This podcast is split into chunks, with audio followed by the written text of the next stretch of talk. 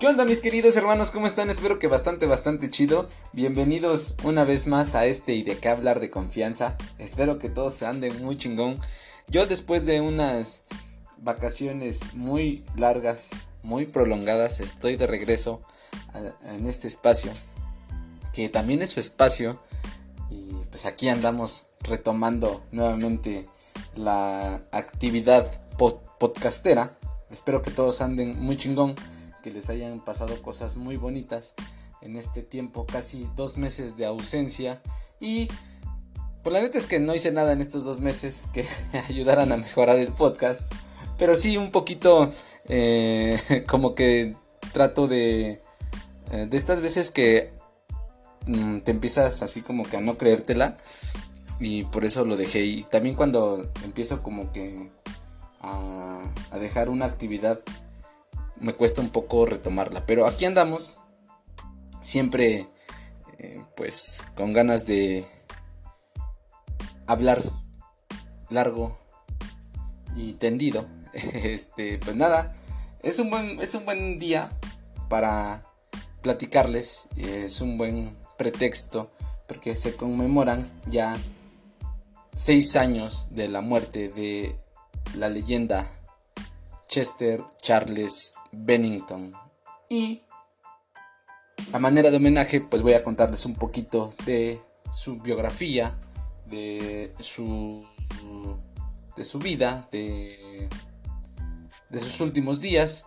Y pues nada, espero que les guste. Eh, para los que me conocen, saben que soy un fiel seguidor de, de Linkin Park de, desde hace yo creo que sin temor a exagerar unos 20 años. Entonces este suceso la verdad es que sí marcó... Es una fecha importante y es un buen pretexto entonces como les menciono para retomar las actividades del y de qué hablar. Y pues vamos a darle hermanos, vamos a darle porque este, pues hay que darle. Chester Charles Bennington es el hijo más joven de cuatro que tuvieron sus padres, Susan y Lee, nació un 20 de marzo de 1976 en Phoenix, Arizona. Sus padres se divorciaron cuando Chester tenía 11 años. La custodia pasó a cargo de su papá, eh, el cual pues no era una persona emocionalmente estable. Entonces, para entender un poco mm, de qué va la vida de Chester, la mente de Chester, pues es importante transportarse a su infancia, ¿no? Porque desde los 7 años fue víctima de abuso por parte de un amigo suyo. Em, Chester cayó por miedo y vergüenza, por lo que este abuso continuó hasta que él tuvo 13 años. ¿no? Em, primeramente fue un abuso psicológico, em, eh, temas ahí que este, maltrato psicológico y posteriormente pues fue, fue abuso sexual, ¿no? Él relató en una entrevista por ahí del 2008 eh, lo que sucedía y pues resulta que le pegaba, le obligaba a hacer cosas que él no quería y pues básicamente destruyó la confianza que había en él, ¿no? En, Chester. Eh, tenía miedo de decir eh, algo, no quería que la gente pensara que era homosexual o que estaba inventando todo este suceso. Fue una experiencia horrible eh, y como les comentaba, las agresiones sexuales continuaron hasta los 13 años. Eh, poco tiempo después se armó de valor, contó con detalle a sus padres lo que había pasado, eh, tenía identificada obviamente a la persona, era un amigo de él, entonces no presentó ningún cargo legal porque se enteró que su su abusador pues también había sufrido o había sido víctima de este, de este abuso sexual. La vida de Chester eh, siempre se había, eh, eh, se había mostrado frágil con estos sucesos porque también en la, en la escuela sufría bullying por la complexión, sufría maltrato, era muy delgado y lo trataban, lo trataban mal, ¿no? Lo, cuenta él que lo trataban como muñeca eh, de trapo por precisamente por su por su por su complexión entonces obviamente todo esto lo llevó a su primer contacto con las drogas a los 16 años, que pues fue su refugio y se refugió en todo tipo de drogas, ¿no? Alcohol, marihuana, opio, ácidos y prácticamente pues era la dieta eh, diaria durante muchos años para, para Chester. Em, lo describen a él como un ángel y un demonio eh, sentados en ambos hombros, ¿no? Como la parte tierna y la parte ruda de Chester. Y creo que eso fue lo que eh, hizo clic en la banda cuando hizo su audición para entrar a Linkin Park, antes Xero. Em, entonces, pues tiene esa, esa voz tan privilegiada y única. Yo creo que pasarán muchos años y seguiremos recordando esta voz tan emblemática del rock, del metal, porque em, pues sí tenía esa dualidad, esa versatilidad de ser melodiosa y a la vez ser agresiva, ¿no? Eh, cuenta uno de sus amigos, bueno, por ahí del año de 1998, él deja su primer banda, que es este Great Days, precisamente buscando su sueño eh, de pertenecer, él tenía un sueño de pertenecer a, a, eh, una banda que se llama Stone Pilots.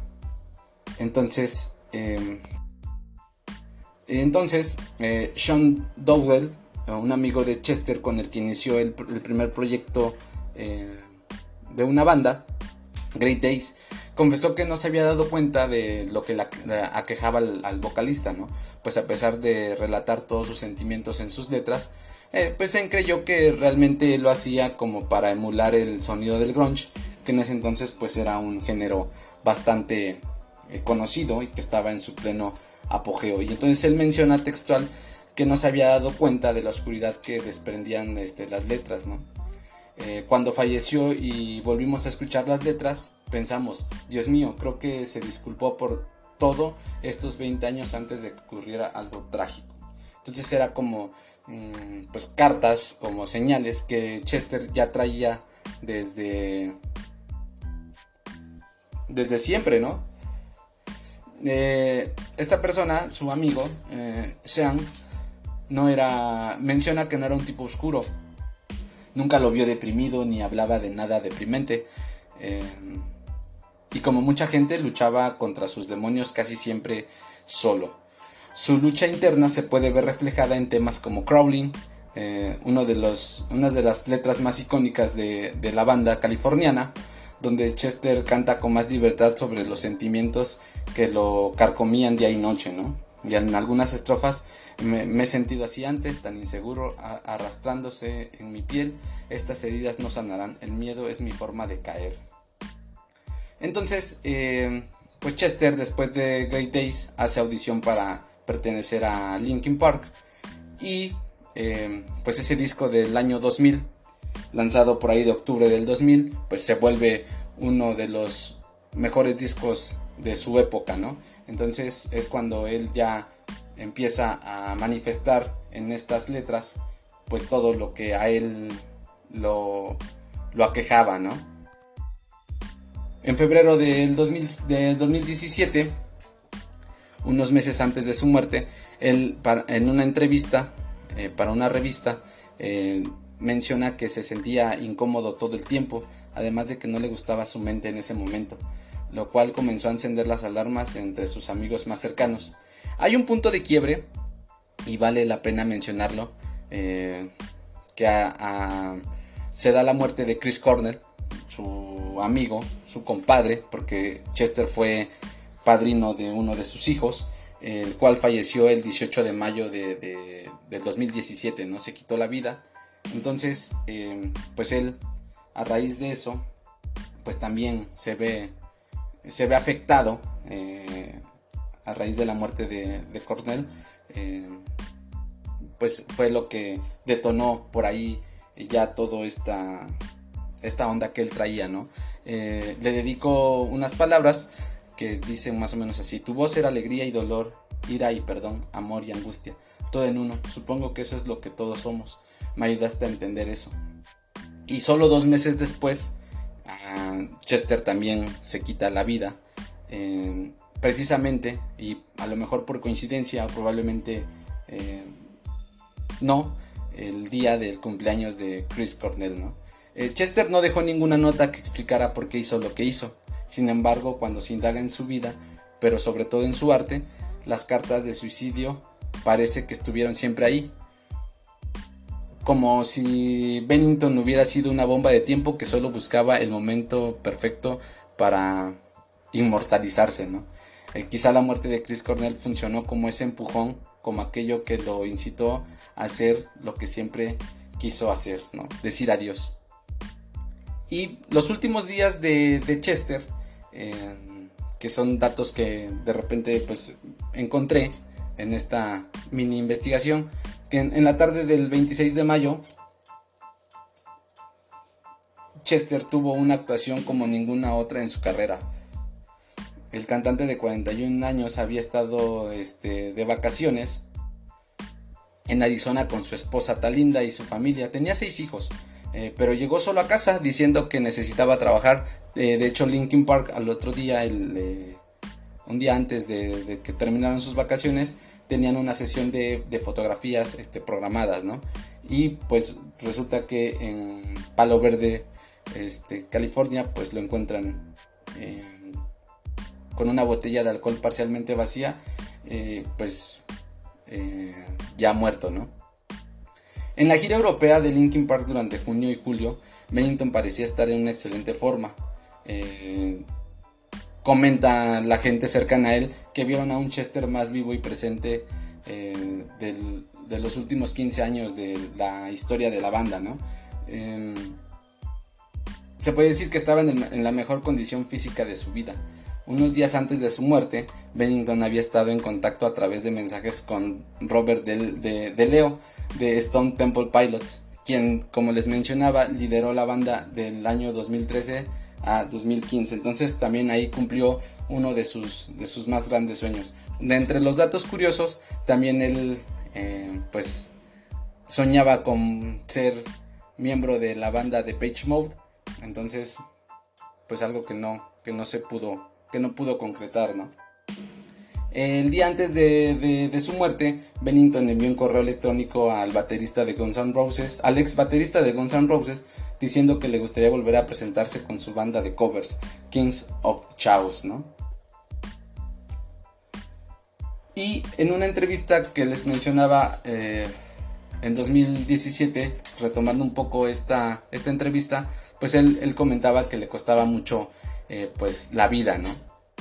Incluso cuando es bueno me siento incómodo todo el tiempo, mencionaba. no me gusta mi mente en este momento, es decir, que soy yo las 24 horas del día y si me quedo atrapado aquí me parece que la vida es muy difícil, no tiene que ser así.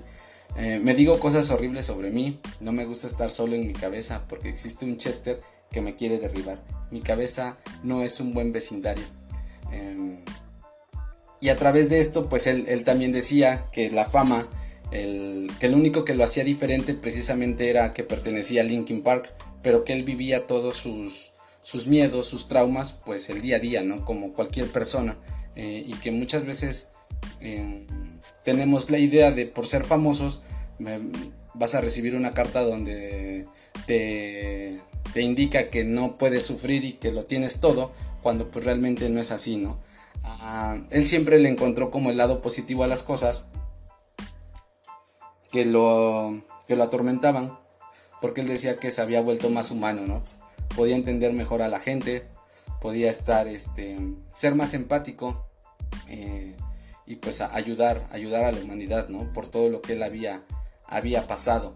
Eh, la línea nacional de, de prevención del suicidio, a raíz de la muerte de Chester, eh, aumentó a un 14% las llamadas este, pues pidiendo ayuda, ¿no? Entonces, eh, en, en, otros datos que encontré, pues era muy difícil poder ayudar a, Chester porque pues era una persona sonriente, siempre se la pasaba hablando, nunca tenía temas eh, pues negativos o que tuviera algún tipo de, de indicio, ¿no? Y dato curioso, que por ejemplo eh, yo cuando escuché el One More Light del año 2017, el último disco de estudio de la banda, eh, no lo entendía porque yo sentía que había sido un disco muy pop, eh, fuera de todo, de toda proporción de lo que nos venía o lo que nos tenía acostumbrados, ¿no?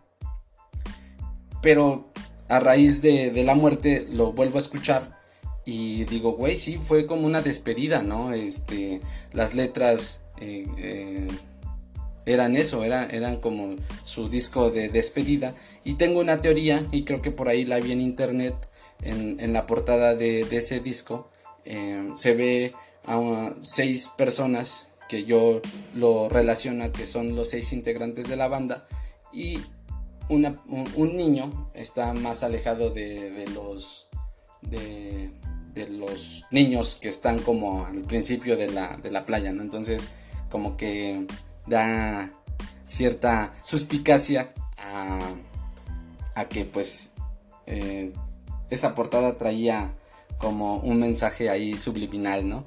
Eh, y pues esa, esa, es la historia, espero les haya gustado, eh, breve, concisa, creo que pues Chester había salvado de días malos a todos los que tuvimos la oportunidad de escucharlos, de hacerlo pues eh, hacer su música nuestra. Entonces, pues lástima que no, que no pudo ser así eh, el poder salvarlo, ¿no? Eh, es muy complicado cuando una persona pues tiene todos estos traumas, cuando se siente acorralado, cuando no se siente bien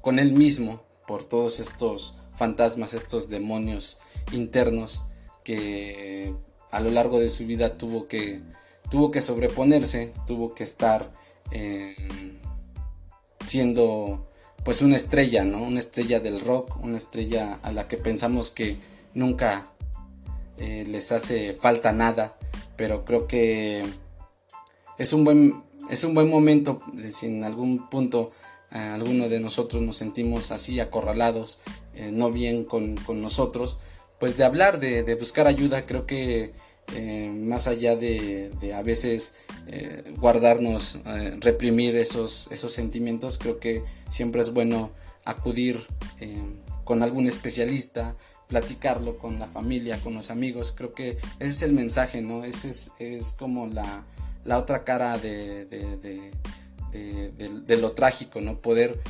salvar, salvarnos a nosotros mismos en momentos difíciles, ¿no? Entonces, pues Chester, a seis años de su, de su muerte, pues nos sigue, nos sigue acompañando, creo que no está muerto, sigue con nosotros. Y, dato o cosa curiosa, que justo cuando estaba haciendo esta investigación, pues me puse a escuchar eh, a Linkin Park y pues sí, es un... Eh, como que cae el 20, ¿no? Como que dices, güey, eh, se nos fue una una voz eh, creo que inigualable por esta versatilidad, por esta dualidad que él mostraba y que nos, ha, que nos ha acompañado y nos seguirá acompañando creo a lo largo de, nuestra de nuestra existencia o por lo menos en mi caso el legado que dejó pues es un legado bastante bastante grande y pues siempre será un grande entre los grandes. Pues hermanos, espero les haya gustado, espero em, continuar con este proyecto. Muchas gracias por, por su atención. Em, escuchen mucho Linkin Park. Em, y pues nada, nos estamos viendo. Cuídense mucho. Bye.